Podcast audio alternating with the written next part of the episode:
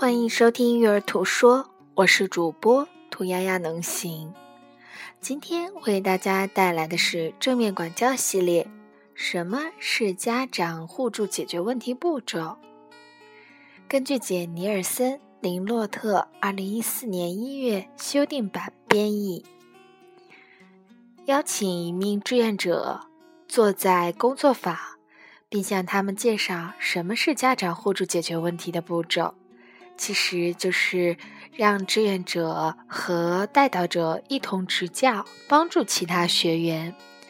邀请一个数据员在挂纸上写下志愿者的姓名、配偶姓名、所有孩子的姓名和年龄，以及其他成员的姓名。然后，请志愿者将问题他所遇到的育儿问题凝练成一个头条新闻，最好用几个字表达，言简意赅的。问工作坊的其他人有没有遇到类似的问题呀？如果有的话，请举手，因为这是给志愿者鼓励，让他知道自己将会帮助多少人。接下来，请志愿者对最近发生的问题进行详尽的描述，尽量发生，尽量描述发生这件问题的情境。以便为接下来其他成员做角色扮演提供足够的信息。为了帮助志愿者关注特定细节，你可以问：“你做了什么？说了什么？孩子做了什么？说了什么？其他家庭成员做了什么？说了什么？”接下来问志愿者：“你当时的感受是什么？”如果他难以找到感受，就让他参考错误目的表的第二栏，选择最接近的感受，然后问学员们：有多少人也有过同样的感受？接下来，志愿者和其他人一起从错误目的表的第一栏找到孩子的错误目的，第五栏找到孩子行为背后的信念，指出这只是一个假设，然后接着问志愿者。你是否愿意尝试一些新的、更有效的方法呢？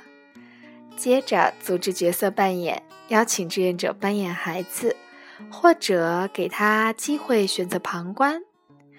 邀请志愿者抱怨其他角色也可以。当你觉得大家已经体验到了相关的感受和决定时，就停止扮演了，通常少于一分钟，然后回顾整理。从孩子开始询问每一个扮演者当时的想法和感受，接下来让所有的人进行头脑风暴，为志愿者提出可见可尝试的建议。要确保所有的建议都向记录的人，而不是向志愿者提出。然后呢，将它在挂纸上记录下来。如果没有什么想法的话，可以参考错误目的表的最后一栏，根据他们的智慧提出建议。最后问一下，志愿者选择哪一项建议尝试？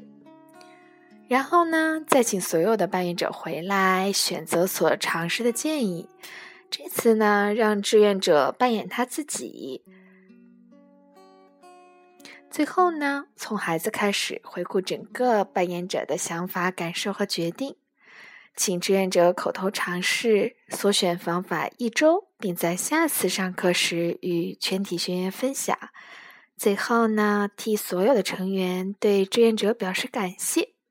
从观察活动中得到了什么帮助？看到了志愿者有哪些方面值得欣赏和感谢？有什么好主意值得自己可以采用？这就是正面管教工作坊的家长互助解决问题步骤的。简介，感谢你的收听。